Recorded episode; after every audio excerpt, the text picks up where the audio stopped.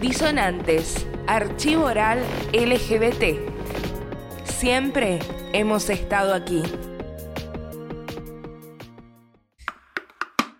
Soy Nicolás Palacios de Charri, eh, tengo 41 años, me identifico como varón trans y soy de General Pico La Paz. Yo, yo soy de un pueblito de, de se llama, acá en La Pampa. Ahí fue toda mi infancia y mi adolescencia fue a Campico, sí. La parte, digamos, de, visibilización mía y de, la diversidad fue a partir de más, a partir del 2010, cuando fue la ley de matrimonio igualitario, que ahí se empezó como un movimiento a Campico.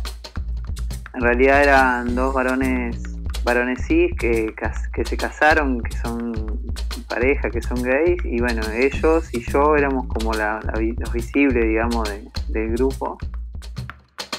La transición para mí fue por dentro, digamos, porque para, y para la gente de Pico es esto que, me, que me pasa, que bueno, todavía les cuesta verme como varón trans, ¿no? Por esto que yo te cuento de mi lucha y, mi visibilización como lesbiana en su momento, que fue fuerte, fue contundente.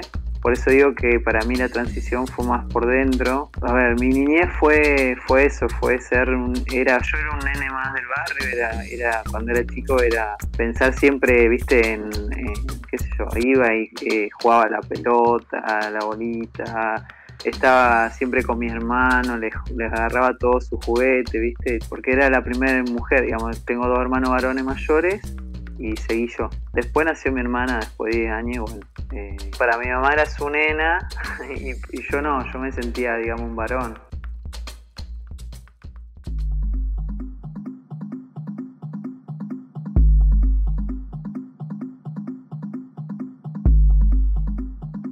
Siempre pensaba cómo se da ser hombre. Y por otro lado, es como que me daba miedo, ¿viste? La transición. Y ni siquiera sabía que era eso, en realidad, en, esa época. Pero sí pensaba, yo me gustaría ser un varón. Y bueno, y, y lo escondía, ¿viste? Estaba así todo el tiempo.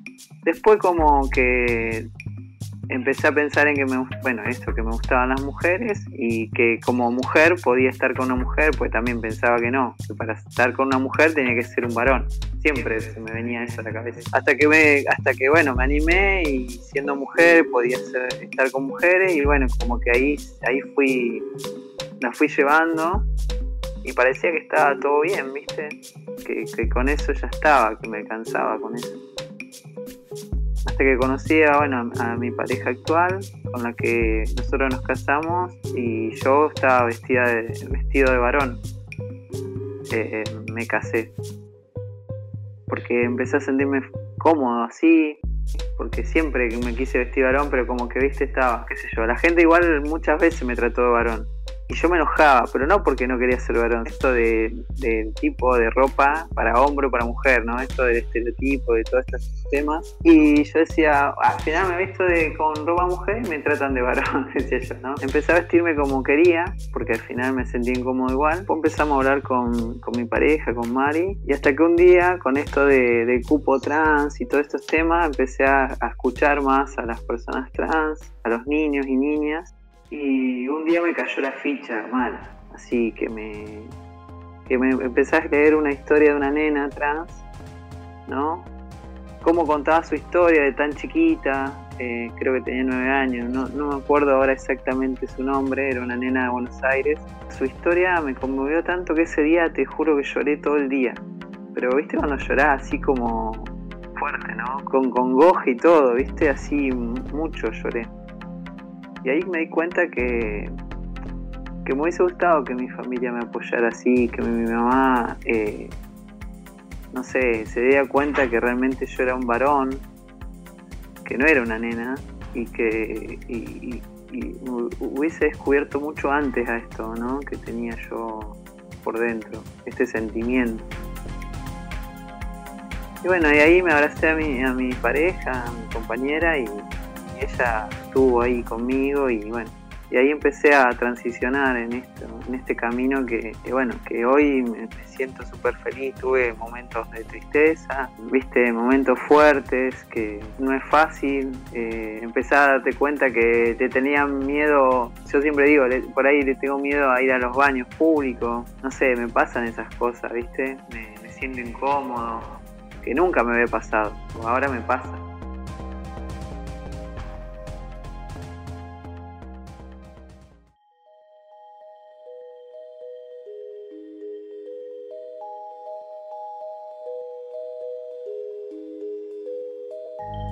Y en mi niñez tenía una amiga que, eh, a las dos nos gustaban las, nenas, digamos, y me acuerdo de esas charlas, ¿viste? y que éramos re varoniles las dos, qué sé yo. ¿No? Te hablo en femenino porque, bueno, en ese momento, nada, yo no, pensaba que era, era un, varón. Y no, allá súper re tapado todo, ¿no? Olvídate, yo no, ni siquiera que en pensar en que podía ser lesbiana, digo, nada, ¿no? Y tuve una infancia media difícil. Eh, yo eh, fui abusado. Eh, la verdad que fue, fue una infancia media, media cruda. No, no, no lo hablo mucho de estos temas, pero bueno. Y nada, lo único que quería era salir de ahí. Yo, de hecho, hoy por hoy, hace años que no voy al pueblo. Sí, me gustaría darle mi pueblo a mi pareja. En algún momento queremos ir como para que ella, para conocerlo y eso mi acercamiento a las personas del colectivo, yo trabajaba en, un, en ese momento en un ciber, recordaba que existían, bueno, hoy por hoy no hay tantos, pero en ese momento sí, bueno, trabajaba ahí y ahí se empezaron a acercar un par de chicas y chicos, ¿no? Chicas lesbianas y gays, chicos gays. Y ahí empecé como a incursionar en el tema y fue donde me presentaron a una amiga y ahí, ahí empecé todo. Y después, bueno, me acerqué a estos chicos que se casaron, que son, eran militantes, eh, que siguen siéndolo. Acá en Pico está la casita de la diversidad y Somos Diversidad, que son las dos como movimiento, digamos, de, colectivo LGBT. En su momento siempre fuimos cuatro o cinco, nunca fuimos más. Hace pocos años que empezaron a sumarse más gente y bueno, empezó a ser más movida. Las marchas por el mes del orgullo y todo eso. Logramos también poder poner la, bandera en la municipalidad como, como forma de conquista, ¿no? De decir, bueno, que nosotros también existimos en Pico.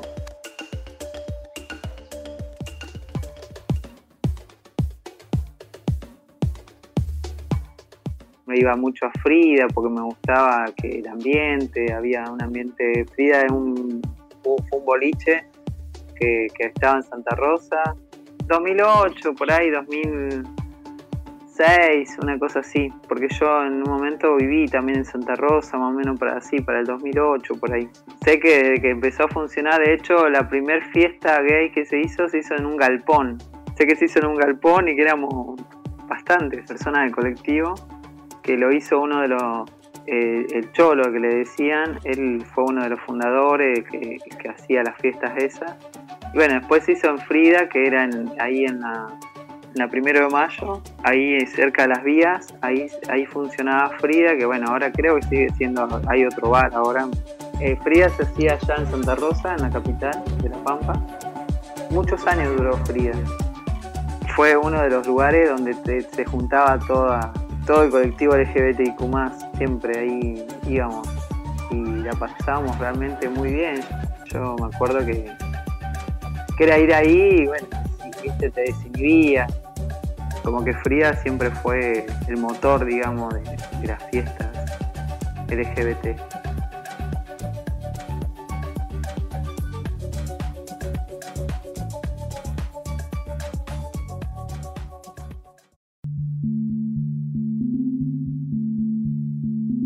Y yo me empecé a sentir más cómodo, sí, obviamente. Me sentía más cómodo cuando empecé a juntarme con... De hecho, bueno, para mi familia ahí fue como el choque, ¿viste? Porque yo por ahí, qué sé yo, algún cumpleaños los invitaba, ¿viste? Mi mamá, ey, pero ¿qué va a decir la gente del barrio? Y bla, bla, ¿viste? Siempre fueron muy conservadores mis, mis viejos.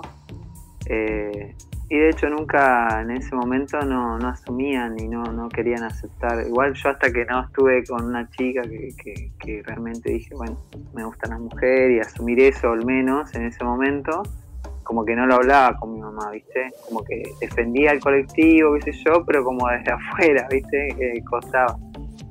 Y no, después sí, ya me asumí, de hecho, cuando, cuando sale la ley de matrimonio igualitario, eh, que empiezo a juntarme con Roberto y con Germán, eh, como que ahí me doy cuenta, digo, yo estoy disfrutando por, por el mérito de otros, salió esa ley gracias a todas las visibilizaciones, a las marchas y todo lo que se hizo en todo el país. Y, yo no estoy haciendo nada por miedo, por el que dirán, por mi familia, por un montón de cosas. Para mí la visibilización es lo, lo que hay que hacer y siempre desde ahí empecé a visibilizarme. Siempre me costó más de mi familia. A mí por ahí el afuera no me costó tanto.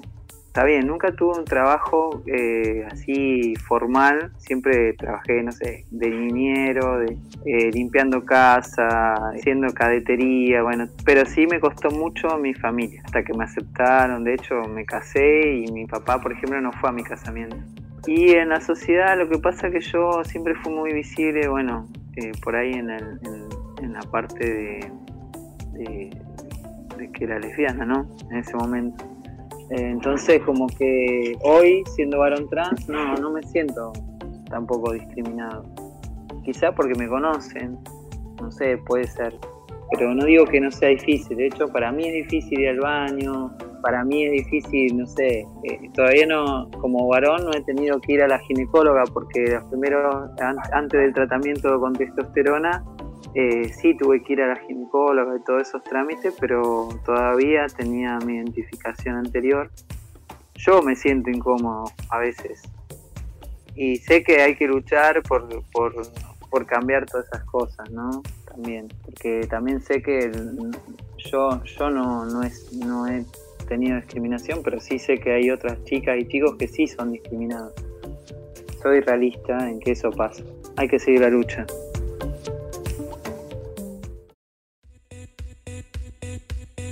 Yo me siento feminista, eh, que también es una parte de, lucha, y, y, ahí también milité mucho en la parte del feminismo. He ido mucho a los encuentros nacionales de mujeres y Sí, para mí el activismo siempre fue importante. Ya te digo, desde 2010 que yo arranqué, digamos, la militancia. Por eso, por ejemplo, con mi pareja nos casamos en la plaza, que, es donde siempre fuimos a manifestarnos. Por eso decidimos casarnos ahí y visibilizamos eso, ¿no? Casarnos en, la plaza. Otra cosa, por ejemplo, yo a mi señora le, pedí matrimonio en el Encuentro Nacional de Mujeres, delante de todas, de, no sé, millones de, mujeres. Ahí le pedí matrimonio. Después, eh, cuando ya tenía la fecha del casamiento, eh, bueno, yo trabajaba en la radio en ese momento y también lo visibilicé ahí en la radio, ¿viste? La llamé por teléfono y le dije si quería casar, o sea, que ya tenía la fecha, que era tal fecha, bueno, que ya habíamos acordado obviamente la fecha, que era el 14 de enero, y se lo comuniqué por así al aire, ¿no? En la radio.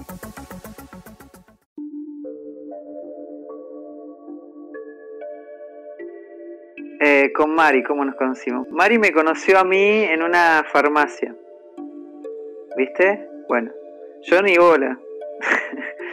Yo en ese momento tenía los pelos azules, estaba ya remetido en el feminismo, todo, y bueno, ella me vio ahí, qué sé yo.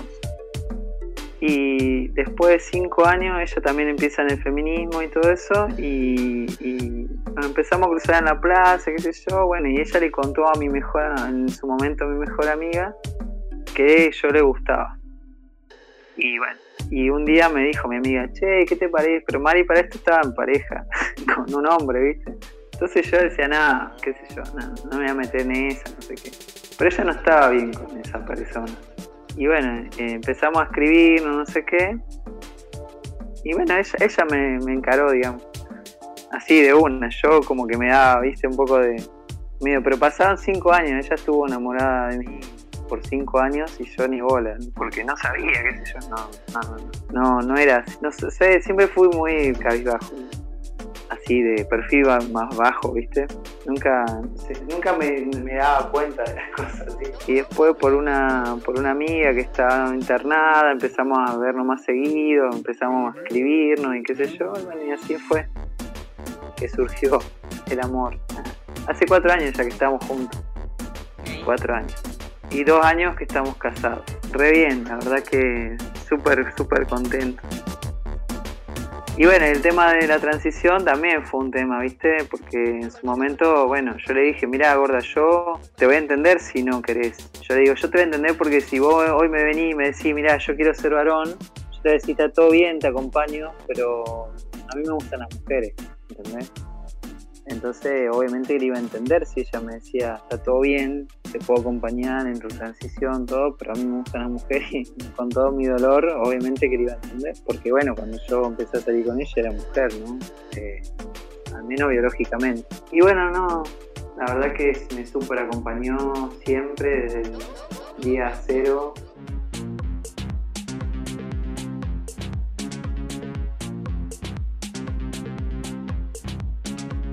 mi mamá siempre, mi papá y mi papá, ¿no? La, siempre aceptaron a Mari, eh, como mi pareja, pero, viste, hasta que no me casé, como que yo siempre dije, yo voy a saber si me aceptan o no eh, con, todas mis cosas, digamos, eh, cuando me case, siempre lo dije.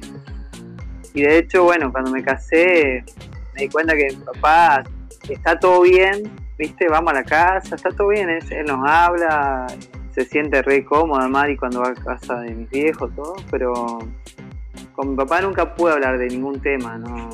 Y hoy por hoy, por ejemplo, con el tema de mi transición, también cuesta un montón. Ella, cuando le conté a mi mamá, ella me dijo, está todo bien, pero vos para mí siempre vas a ser mi hija. Yo siento que ella obviamente me ama, todo, pero bueno, eh, tiene, mi hija tiene 71 años. Y mi papá 79 por ahí no tiene que ver con la edad. Tengo una abuela que tiene 90 y 80 y pico y, siempre estuvo todo más que bien. Y mi suegra, que, también, hoy por ejemplo, fuimos y súper católica, mi suegra, fuimos y, me, viste, dice, ay, ahí vinieron, dice, ahí vinieron la pichona y el pichón, viste, yo me quedé, wow, re loco, también tiene 76 mi suegra. Y después, viste, me decía, sí, porque Nico, porque Nico, decía, viste. Así que bueno, eh, reasumiendo, digamos.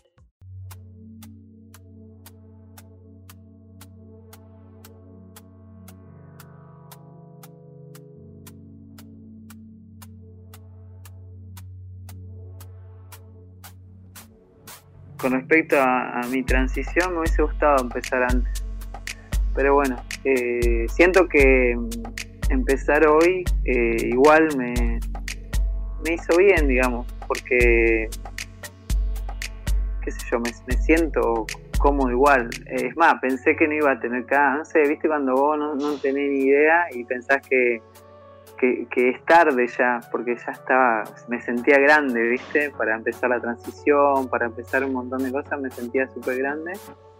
Y no, la verdad que se puede empezar en cualquier momento, en cualquier edad. De hecho, tengo un grupo de, personas trans de distintas, de, mayores de 35 años y hay chicos de también de 40, de 50 y eso te, pone, a mí me pone re contento poder, poder compartir con ellos y darme cuenta que, que, tenés un montón de cambios igual, que se puede hacer todo igual y, estoy súper ansioso por, por la operación, por un montón de cosas en octubre del año pasado recién empecé yo con la transición, que lo primero que hice fue el documento de identidad y la verdad que fue lo que más rápido salió. Eh, y son todos así, viste, tramiteríos que, te gustaría que sean más rápido, pero bueno, que, que, tardan, viste.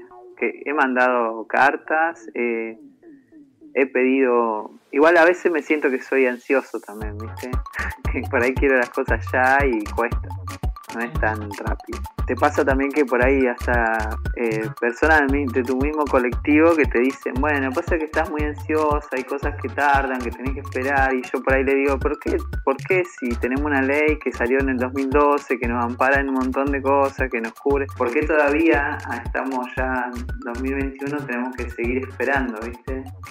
Que, sean tan, tan nerdas. Con respecto a la transición, por ejemplo, que no hay edad, eso es lo primero que me gustaría que, se, vieran, que, no hay edad para empezar la transición, que, no se sientan frustrados ni se sientan mal, mal, más allá que por ahí te frustra un poco, pero que no hay edad. La segunda, que, que es súper importante tener a tu familia de tu lado y que, puedan acompañar. Digo, por esto de la experiencia que tuve que, vivir yo con mi familia, más allá que me aman y que sé que son incondicionales. Eh, pero bueno, me hubiese gustado que, puedan verlo desde antes, que,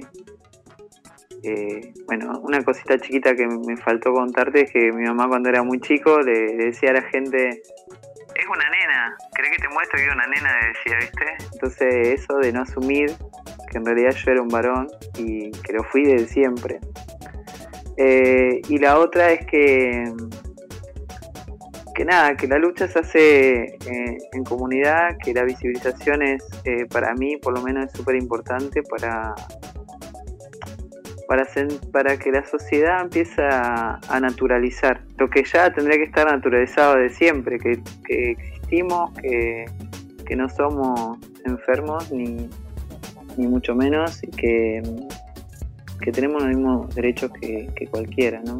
y que, que somos libres de elegir, de tener nuestras elecciones.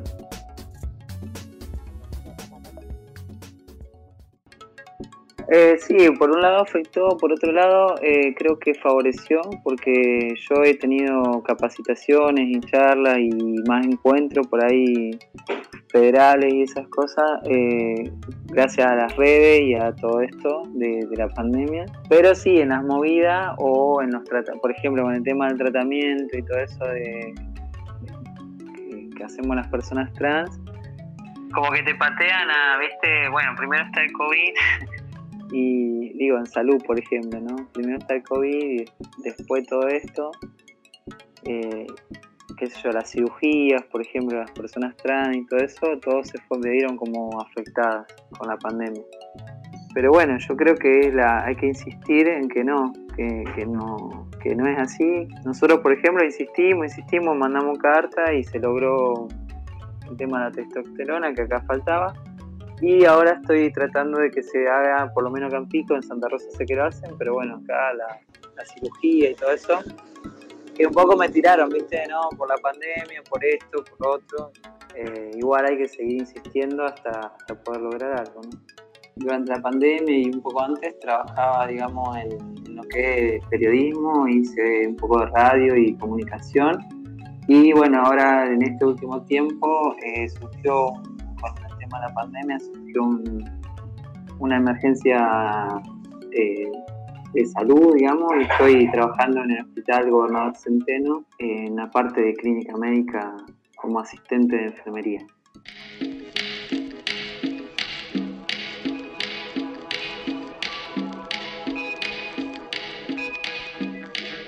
Creo que tenemos una sociedad un poco más abierta. También parte de eso es la, la visibilización, siempre voy a decir. Y, bueno, yo creo que eso anima a que otras personas del colectivo se animen también. Y, hoy por hoy siento que está un poco más abierta.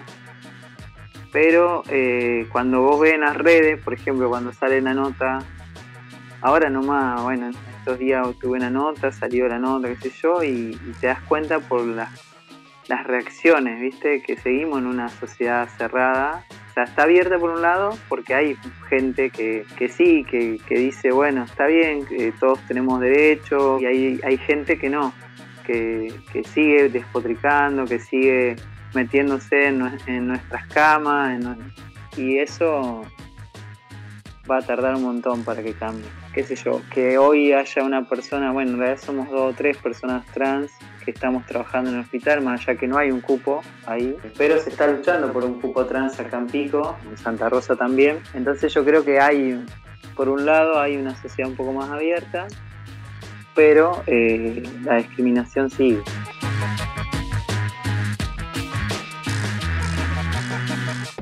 Disonantes es un archivo oral LGBT. Queremos saber tu historia. Si crees que podés contárnosla, escribinos a info.disonanteslgbt.com.